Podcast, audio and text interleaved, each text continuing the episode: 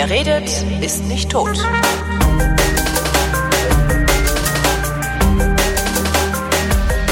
Willkommen zum Geschichtsunterricht Spezial. Eine Sendung in mehreren Teilen über Matthias von Hellfelds neues Buch Von Anfang an Europa. Teil 2. Nee, äh, Anfang an Europa. Hallo Matthias. Hi, ich grüße dich. Teil 2. Individuum und Demokratie. Ja, hört sich gut an, oder? Ja, hört sich prima an. Dann gehen wir jetzt nach Hause. Ja, und. Tschö. Vorher entführe ich dich ähm, nochmal so gute 2600 Jahre zurück. Okay. Das können wir uns ja alle super gut vorstellen. Was Wir haben die damals eigentlich gegessen, die Leute, frage ich mich. Ja, sehr landwirtschaftliche Produkte. Ja. Und natürlich haben sie auch schon gejagt ähm, und sie konnten auch Feuer machen und konnten das schön grillen und abends gab es dann halt auch Getränke, alkoholische und nicht alkoholische Art. Also so schlecht ging es ihnen nicht, gleichwohl.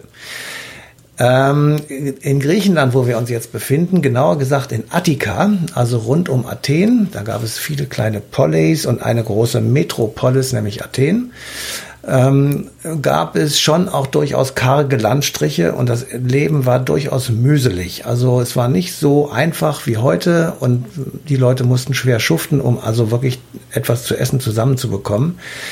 Es war landwirtschaftlich organisiert und es war ungerecht organisiert. Das muss man mal- deutlich sagen. Also unser Athen- oder Griechenland-Bild ist ja eher positiv und am Anfang jedenfalls war es negativ. Das heißt, ähm, es gab Leute, die viel besessen haben und es gab Leute, die wenig besessen haben und daraus kann man sich ja leicht vorstellen, ergab sich Stress.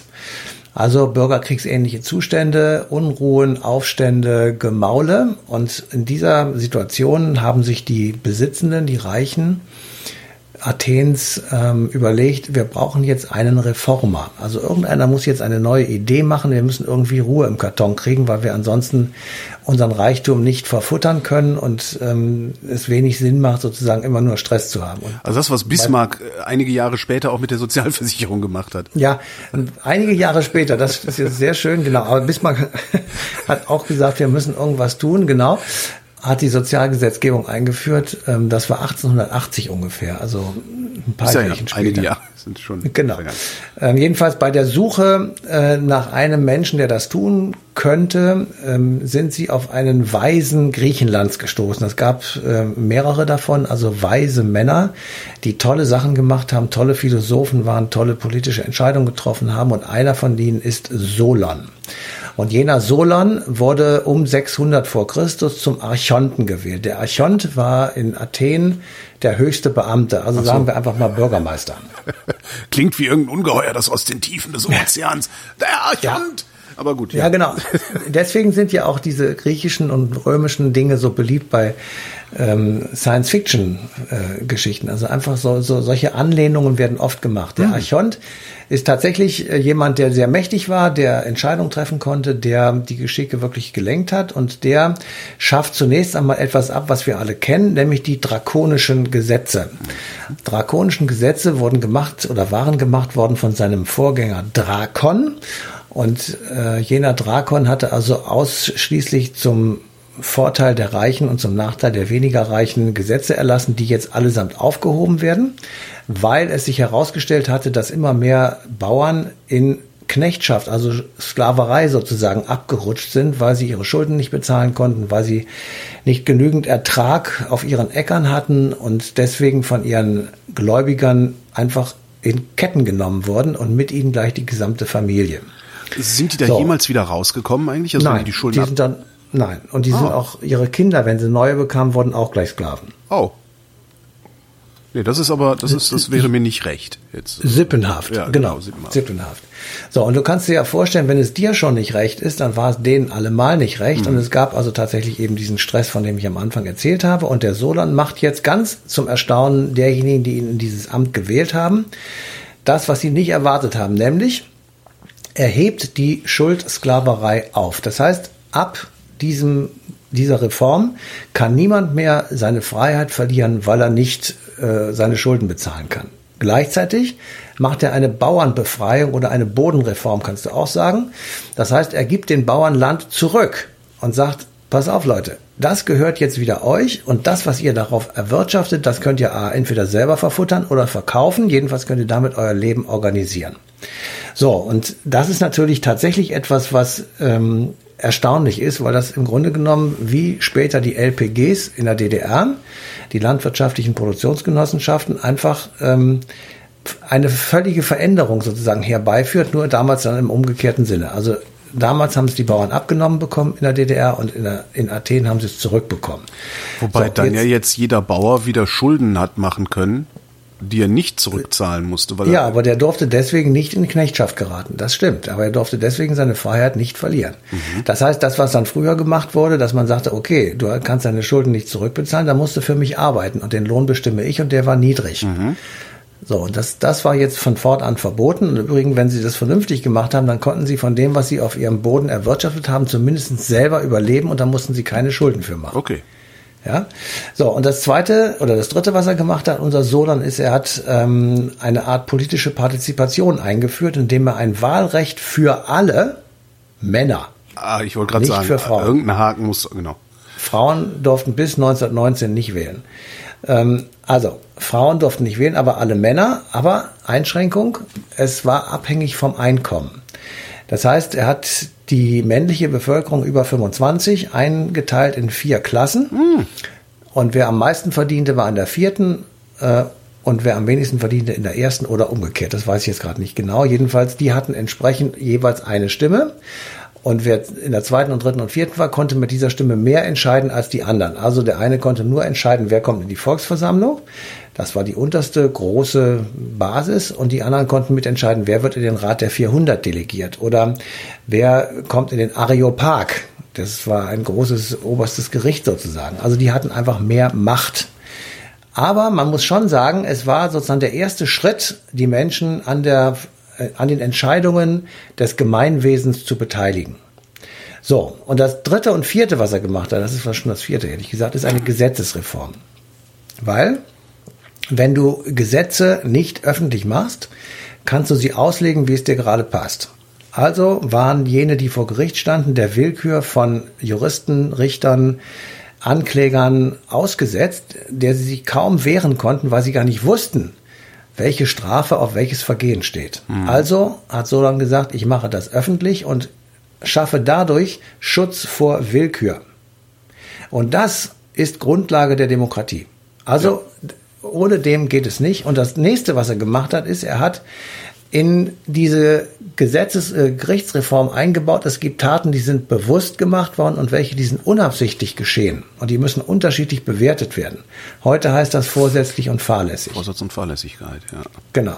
So. Und da kannst du dich als Täter drauf verlassen und das muss im Gericht berücksichtigt werden. Wenn wir den Schutz vor Willkür als Grundlage der Demokratie betrachten, dann sind doch aber solche Staaten wie Ungarn zum Beispiel, keine Demokratien mehr, weil deswegen, da die Tyrannei der Herrscher, äh, die Tyrannei der Mehrheit gerade stattfindet und solche deswegen, Sachen wie zum Beispiel Ungarns Tiraden beziehungsweise ja. Ungarns an, äh, Orbans Angriffe gegen äh, die Europa-Universität.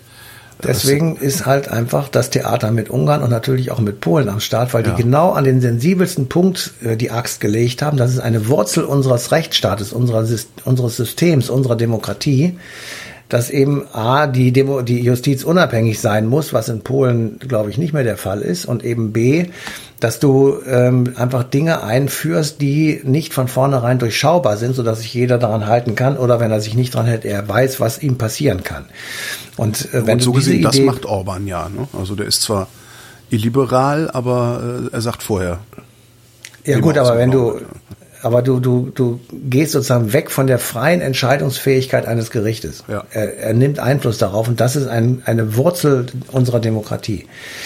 Aber wenn wir jetzt nochmal auf Solan zurückkommen, 600 vor Christus, der setzt eben den Satz sozusagen oder den Gedanken oder die Idee in die Welt, der, der Mensch ist das Maß aller Dinge. Mhm. Ja, es geht nur darum, dass der Staat das Leben so zu organisieren hat, dass der Mensch darin leben kann. Es geht nicht um einen Ismus, es geht nicht um Vorteile für nur eine Gruppe, es geht nicht um Vorteile für Weiße oder Schwarze, Grüne oder Gelbe, sondern es geht um den Menschen als Individuum, der im Mittelpunkt von allem steht, was es gibt. 100 Jahre später wird von dem Philosophen Protagoras der Homo Mensura Satz also aufgeschrieben und das ist genau der, der Mensch ist das Maß aller Dinge. So, und diesen Satz findest du wirklich überall durch die Geschichte Europas hindurch. Es gibt so einen alten ähm, Historiker, der ist äh, schon verstorben, aber ein Deutscher von wirklich von Rang, das war Hermann Bengtson. Mhm. Und der hat den Satz geprägt, Solan, das ist ein Zitat, verhalf der Freiheit des Individuums zum Durchbruch. Ja, also da ist zum ersten Mal sozusagen alles, was ihr tut, müsst ihr für das Individuum tun. So, und diese Idee ist heute Voraussetzung und Grundlage der Europäischen Union. Selbst wenn sie in den vielen Verordnungen über äh, Durchmesser von Klobrillen und Normen von Gurken und so weiter und so fort zu verschüttet zu sein scheinen, aber tatsächlich steht dahinter, wir müssen Dinge tun, die dem Menschen dienen und die das Leben des Individuums besser machen. Ja. Also, das ist aus den Griechen sozusagen übernommen und dann kommt irgendwann kommen die Römer, die werden ja, äh, Griechenland wird ja römische Provinz, 148 nach den Punischen Kriegen und äh, bei den Römern ähm, aufgeschrieben von dem ähm, wirklich großartigen ähm, Marcus Tullius Cicero, der hat nämlich den Begriff der Humanitas und der Libertas sozusagen mit Inhalt geprägt ähm, und Libertas meint eine, ich sag mal, Freiheit der Gesellschaft, also dass wir frei sind von Tyrannen, dass wir frei sind ähm, davon Entscheidungen gemeinsam zu treffen, die dann von einer einzelnen Figur, von einer anderen Macht, von externen Dingen gekippt werden kann. Also Libertas ist im Grunde genommen die Freiheit nicht des Individuums, sondern der Gesellschaft, in der das Individuum lebt. Mhm. So, und äh, die, die, ähm, diese Libertas kann zum Beispiel durchaus definiert sein als auch eine Abwesenheit von. Und dann kannst du den Unterschied herstellen, also eine negative Definition. Äh, du bist dann Teil der Libertas, wenn du nicht zum Sklavenstand gehörst. Mhm. Ja, die Römer hatten Sklaven, das waren die Servi und die Liberi, das waren die anderen, das waren denjenigen, denen diese Freiheit gewährt wurde.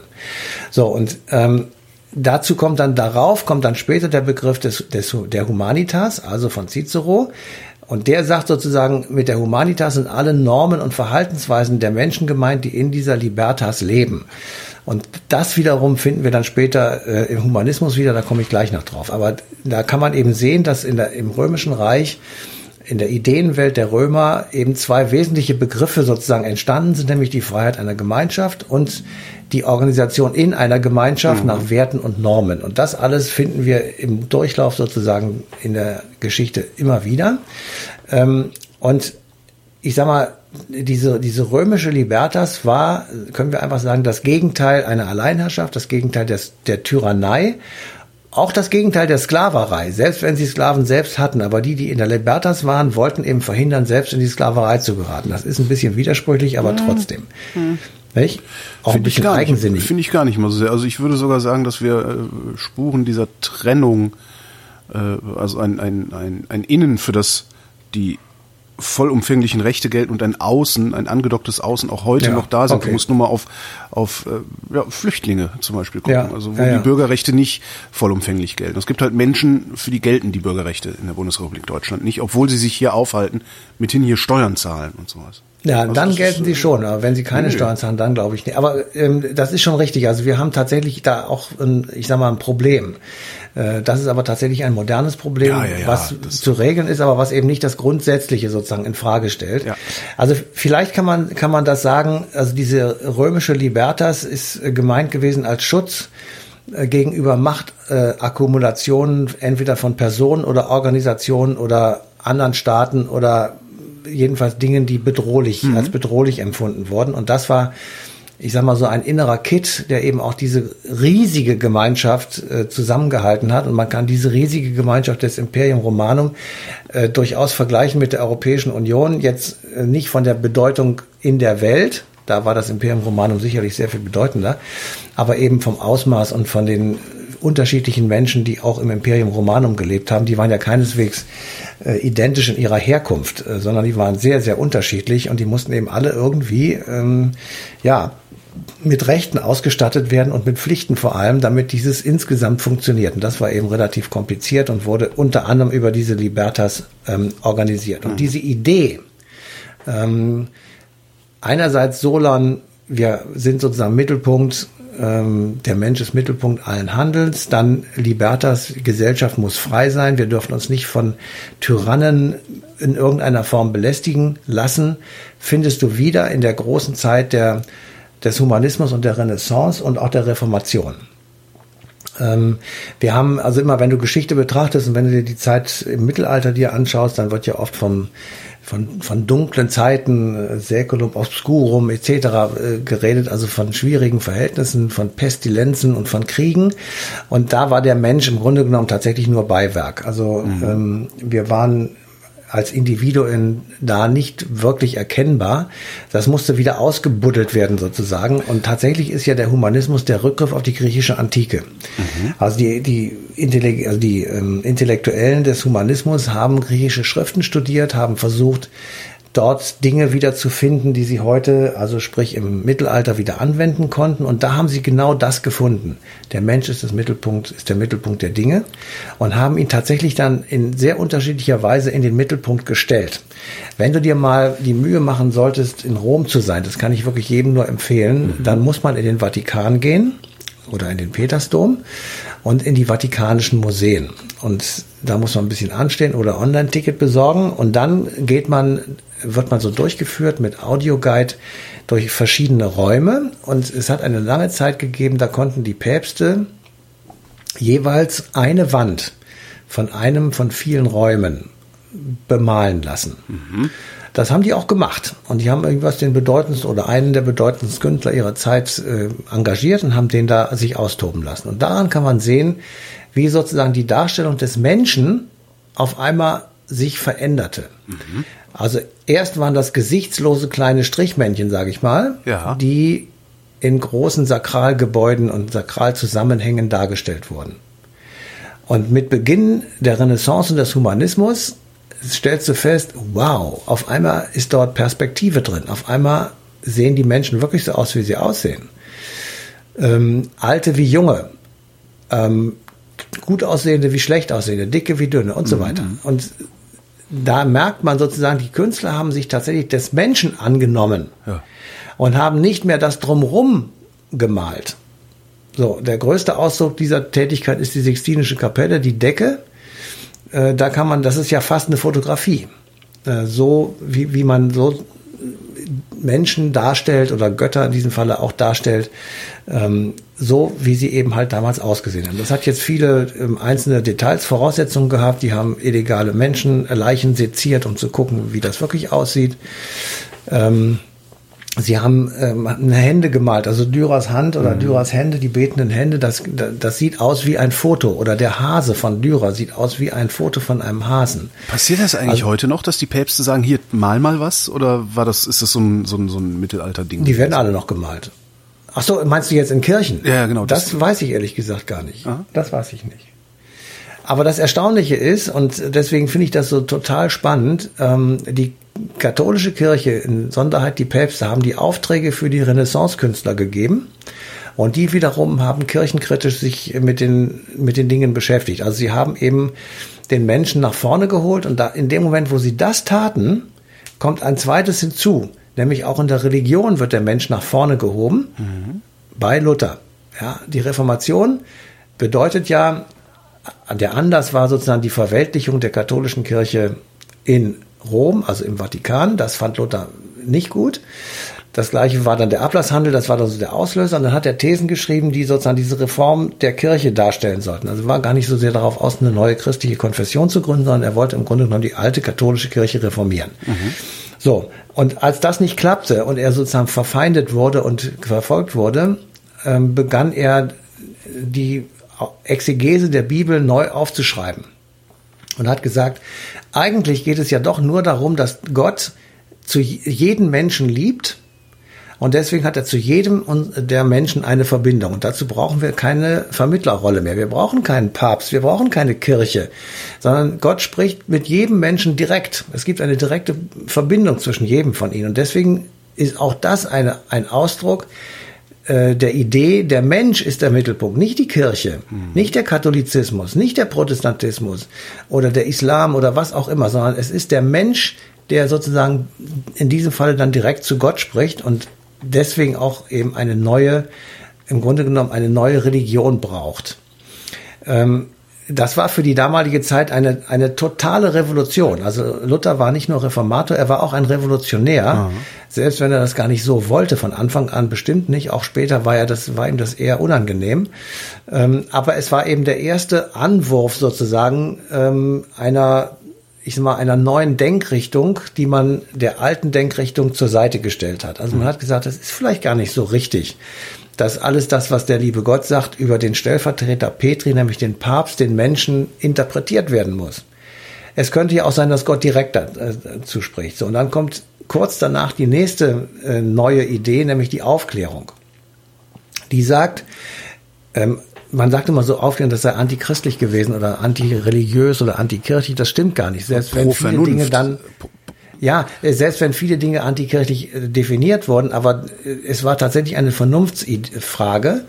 Und ähm, das Problem ist halt, wenn du lang genug Vernunft walten lässt, tritt Religion ja. automatisch in den Hintergrund. Darum muss das ja so aussehen, als wäre es genau, es, religionsfeindlich. Es kommt am Ende dabei raus. Aber es ist nicht genau. religionsfeindlich gemeint gewesen, vermute genau. ich mal. Ne? Ja. Ja? Es gab auch viele Aufklärer, die durchaus religiös waren. Also und darum ging es auch überhaupt Gott. Ist ja gar nicht anders. Also das ist ja auch das äh, so. Und äh, die Kirche hat natürlich aber auf der anderen Seite das eben diesen Zusammenhang, den du eben gesagt hast, sehr schnell gemerkt hat gesagt, ja. wenn wir jetzt tatsächlich zulassen, dass alles mit der Vernunft erklärt wird und dass alle Leute alles begreifen, dann können wir ja gar nicht mehr interpretieren. Dann ist ja auf einmal die göttliche Mission weg. Dann ist ja möglicherweise irgendwann die Erkenntnis da, dass die Bibel halt auch nur eins von vielen Büchern ist, die zwar eine relativ intelligente Ansammlung von Verhaltensvorschriften beinhaltet, mhm. aber das tun eben andere äh, Religionsbücher auch. Und äh, da kann man sich dran halten oder nicht. Man kann das ja auch gut finden und man kann ja auch das alles sozusagen zu seiner Lebensmaxime machen, aber das hat nichts damit zu tun, dass die Welt ausschließlich danach funktioniert. So, und ähm, die, die Kernfrage sozusagen, was eigentlich Aufklärung ist, die hat ja, Ima, die hat ja Immanuel Kant ähm, ähm, tatsächlich auch beantwortet. Und ähm, ich will das kurz vorlesen, weil dieser Satz ist so wichtig, dass man ihn tatsächlich äh, sich nochmal anhören äh, sollte. Also Aufklärung, hat er geschrieben, ist der Ausgang des Menschen aus seiner selbstverschuldeten Unmündigkeit. Zitat Ende. Ja. Damit definiert er im Grunde genommen alles, was es ist. Es ist eine selbstverschuldete Unmündigkeit, die der Mensch verlassen soll. Selbstverschuldet bedeutet, du bist bei normalem Verstand, du bist ein kluges Kerlchen, du bist halbwegs ausgebildet und du kannst selber denken. Ja, aber du tust Dann es nicht, sondern lässt, lässt dir von irgendjemandem erzählen, wie die Welt sei. Das darfst du nicht tun. Du sollst es selbst machen. Du und musst jetzt, aus deiner Unmündigkeit selber herauskommen. Und da kommt ja. jetzt ein Riesenproblem ähm, dazu. Dieser Satz wird von so vielen Menschen, ob willentlich oder unwillentlich, missverstanden, dass sie ihn benutzen, um wissenschaftliche Erkenntnisse zu leugnen. Genau, aber das hat eben Kant nicht gemeint, sondern er hat tatsächlich das sehr, ähm, ich sag mal, sehr offen und ehrlich gemeint und hat eben eine, eine gute Idee dahinter verbunden. Er hat nämlich jene ausgenommen, die sich ihres Verstandes nicht bedienen können aufgrund einer Krankheit oder mhm. irgendwelche anderen Dinge. So, und wenn er sich seines Verstandes bedient, dann kann er die Welt verstehen. Ja, er kann verstehen, warum und wieso irgendetwas so ist, wie es ist, und er kann auch seinen Platz in dieser Welt finden. Und wenn er das nicht tut, wenn er also nicht sozusagen von sich selber überlegt, die Welt verstehen zu wollen, dann wird er unmündig bleiben und das kommt eben daher, dass er keinen Mut hat, äh, seinen Verstand anzuschalten.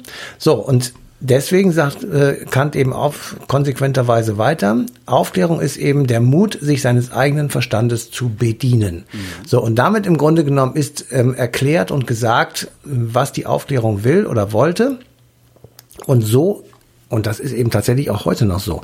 Natürlich gibt es Kirche, natürlich gibt es auch ähm, inter interessante und intelligente Bemerkungen von äh, Theologen und von Menschen aus der Kirche, aber unsere Welt, in der wir leben, muss mit dem Verstand zu erklären sein. Alles andere zählt nicht. Alles andere ist, Alles andere ist sozusagen Privatvergnügen. Ja, und wird aber immer wieder, wird aber auch immer wieder, äh, es wird ja immer wieder so getan, als gäbe es verstandesmäßige ja. Lösungen. Das sind diese ganzen Ismen.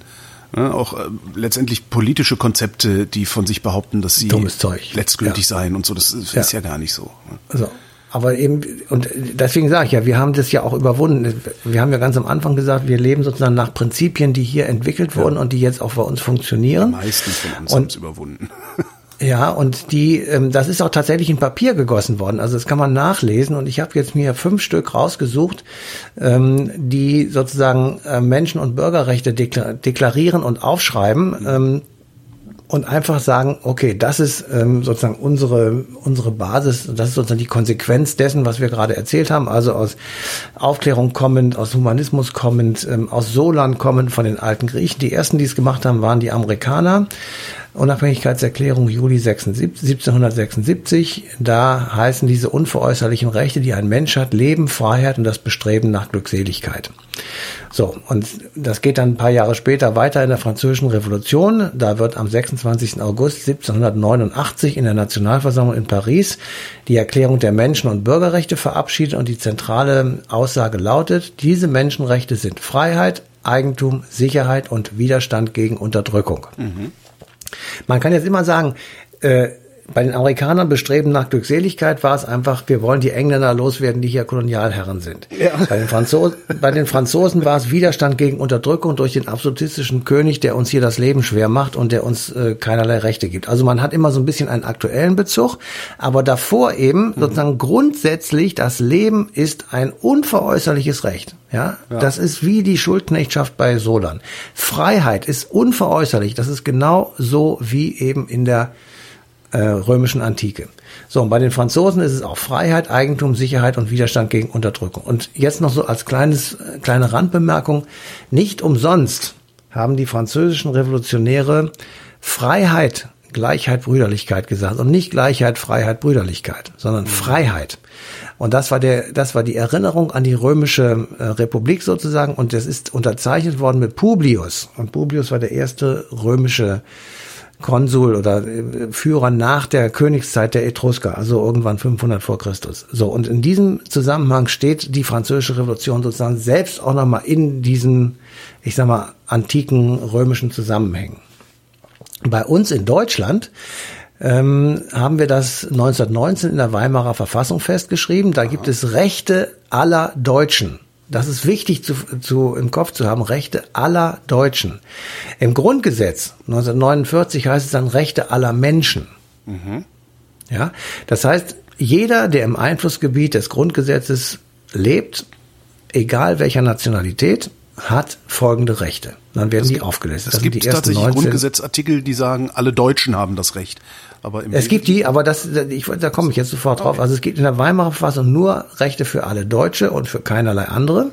Im, Im Grundgesetz sind die Rechte der Men die Menschenrechte oder die grundlegenden Rechte in den ersten 19 Artikeln, glaube ich, festgesetzt, von denen einige nur für Deutsche gelten können.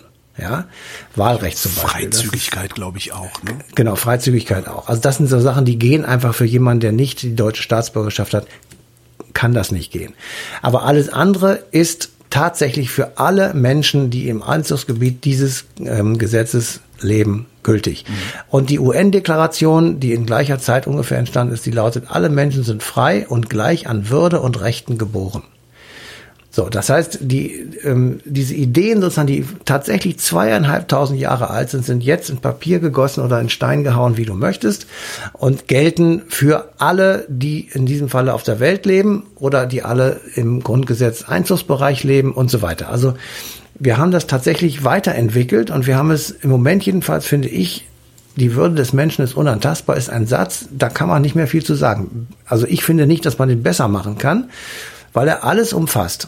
Ja, und man kann auch im Zeitalter der Digitalisierung, der Globalisierung, der Rationalisierung und der sonst was mit diesem Satz etwas anfangen. Das macht halt, ihn eben einfach aus. Ist halt immer ein bisschen schwierig an, an, an diesem Satz. Der Begriff Würde, der ist halt auch zeitgeistabhängig.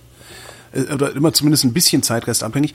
Und ich habe mich sehr, sehr lange schwer damit getan zu begreifen, was mit Würde überhaupt gemeint ist.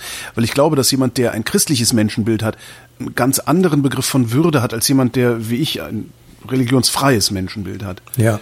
Das ist so, und, und da muss das dann ausgehandelt werden und da wird es dann halt wieder schwierig. Ich, man hätte es vielleicht präziser formulieren können. Ne? Ja, also es gibt ja Leute, die sich mit diesem Grundgesetz sehr gut auskennen und die sagen, je offener es ist, desto besser ist es. Also ja. weil je präziser du das machst, desto mehr klammerst du Dinge aus. Das stimmt. Ähm, insofern ist die Würde ein Begriff, äh, Dignitas, Würde, äh, wo ich schon sagen kann, okay, da kann man sich vermutlich sehr schnell drauf einigen. Also dass ähm, jemand in den Kerker zu schmeißen, in dem es kein Klo und kein Wasser gibt, dass das unwürdig ist, glaube ich, da kann man sich drauf einigen. Aber ich gebe schon zu, dass der Begriff, äh, je nachdem, in welcher politischen Situation du dich gerade befindest, mhm. eben doch diskussionswürdig ist. Aber wir gehen ja davon aus, dass wir in einer Demokratie leben. Wenn wir das nicht mehr täten, würde ja auch dieses Grundgesetz vermutlich außer Kraft gesetzt werden und damit ähm, ist das Thema dann erledigt. Aber im Prinzip äh, finde ich, ist dieser Satz offen, wie er ist, allgemeingültig, wie er ist. Ähm, ich sag mal, die in Stein gehauene Fortsetzung von Solon 600 vor Christus in alten, im alten Athen. Und das Gegenteil haben wir ja alle erlebt in Europa. Also wir haben uns wirklich über viele Jahrhunderte damit beschäftigt, wie es ist, in Unfreiheit zu leben oder wie es ist, Unfreiheit zu exportieren. Ähm, wir haben den, in unserer jüngeren Zeit den Nationalsozialismus gehabt, wir haben kommunistische Systeme gehabt, wir haben Diktaturen gehabt, wir haben alle diese Dinge abgeschüttelt mit unterschiedlichen Aufwänden, mit unterschiedlichen Konstellationen, aber natürlich letzten Endes mit dem Ziel der Menschen, wir wollen nicht in einem Kollektivismus leben. Und das, äh, das Schlagwort sozusagen, was man, was man sich sozusagen übers Bett nageln kann, ist bei den Nazis stand an jeder zweiten Hausecke, du bist nichts, dein Volk ist alles. Mhm. Ja, das ist äh, ein Schlagwort gewesen, das eben überall galt und das ist genau das Gegenteil von dem, was wir wollen. Das ist wirklich genau das Gegenteil. So, und deswegen kann man das auch sehr schön definieren und kann einfach sagen, nein, das ist falsch, das wollen wir nicht. Und insofern haben wir daraus gelernt, als, es, als wir es abgeschüttelt haben und gesagt haben, wir wollen eine Demokratie machen, wir wollen das Individuum hochstellen, wir wollen den Menschen im Mittelpunkt haben und wir wollen uns tatsächlich sozusagen in dieser Ordnung weiterentwickeln. Und das haben wir, finde ich jedenfalls, sehr erfolgreich gemacht, selbst wenn es an allen Ecken und Enden knistert und knirscht und wir hier was ändern müssen und da, insbesondere bei der Europäischen Union. Aber ich will noch mal so ein. Es sind halt auch immer Menschen beteiligt und Menschen machen Fehler. Ja, ne? Also das genau. perfekte genau. System wirst du nicht bauen können. Genau. Man kann einfach nur versuchen, sich an das perfekte System heranzurobben. Und wenn wir uns überlegen, wie, wie so Demokratieformen entstanden sind und wo einfach so bestimmte Dinge herkommen, wie man ähm, ich sag mal, unterschiedliche Interessen unter einen Hut bringen. Da kann man auch bei den alten Griechen äh, nachgucken. Kleisthenes 500 vor Christus hat er gelebt. Der hat ähm, eine, eine Reform, eine Wahlordnungsreform gemacht sozusagen und hat gesagt, dass wir müssen aufhören damit, dass wir sozusagen Interessensphären alleine durchsetzen. Also wir möchten, ich möchte gerne erreichen, dass alle Menschen in Attika wissen, wie es sich auf dem Land lebt, wie es sich an der Küste lebt und wie es sich in einer Stadt lebt. Und um das zu erreichen, muss sich die Bezirk, die Wahlbezirke neu sortieren, damit eben von jeder von jedem Teil dieser unterschiedlichen Lebensform in allen Bezirken Menschen vertreten sind. So, und das ist eine, eine grundlegend wunderbare Idee, weil wenn du nur an der Küste lebst, dann wirst du nie verstehen, was die Sorgen der Menschen in der Stadt sind ja. und umgekehrt. Ja, ja. ja, das verstehst du einfach nicht. So, und das hat er gemacht. Man nennt das Fühlenordnung. Ähm, man kann Wie da einfach sagen, das?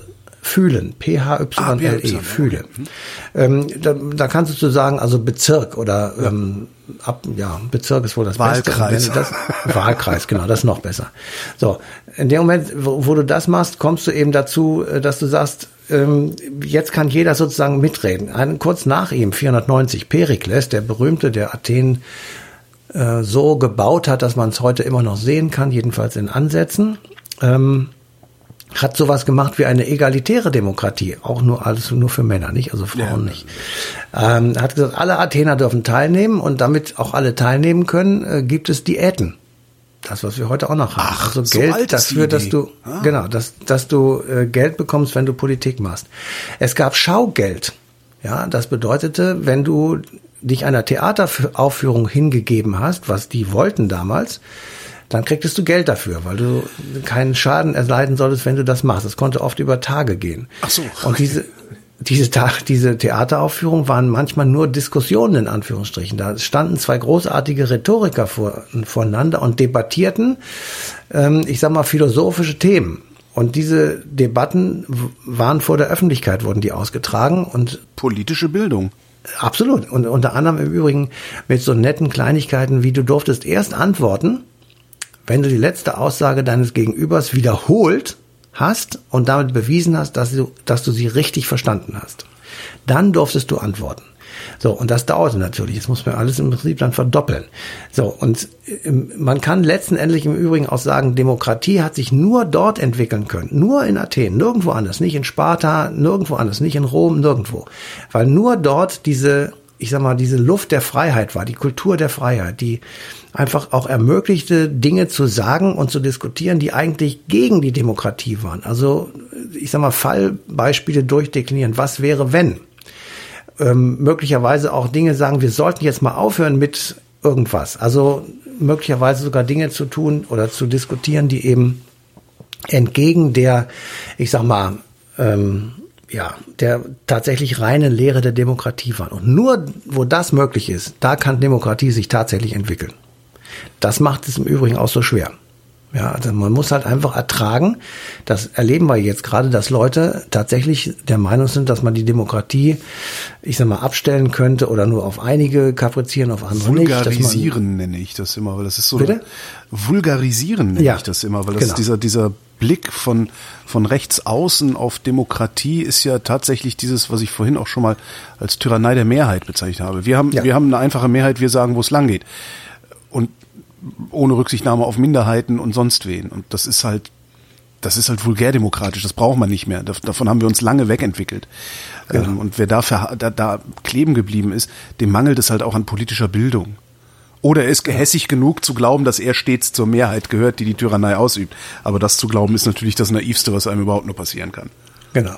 Also insofern äh, finde ich jedenfalls kann man gut sehen, ähm, auch hier ist, äh, sind viele Wurzeln, die wir bis heute erhalten haben und es sind auch viele Wurzeln, die sozusagen es ähm, lohnenswert machen, diese Europäische Union und dieses Europa und die Organisation dieses Europa ähm, zu erhalten. Ähm, wobei all das nicht ausschließt, dass es tatsächlich auch renovierungsbedürftig ist. Also es ist jetzt nicht so, dass ich äh, der Meinung bin, wir lassen das alles so, wie es ist und das ist alles super. Überhaupt nicht.